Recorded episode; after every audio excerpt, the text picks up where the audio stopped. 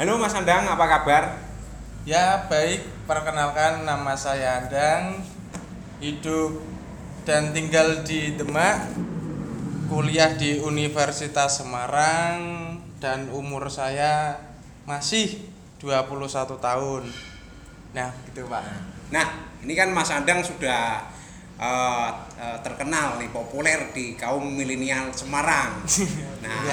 saya banyak mendengar banyak anak-anak milenial itu bercerita tentang Mas Andang berprestasi ya kan di bidang olahraga terutama voli bisa mengangkat eh, universitasnya itu menjadi baik terus disibukkan juga dengan pekerjaan di Rainbow Kreatif sebagai fotografer harus belajar juga. Nah itu kira-kira bagaimana cara membagi waktunya biar efektif di kampus juga jalan di Rainbow Kreatif juga jalan olahraga tetap jalan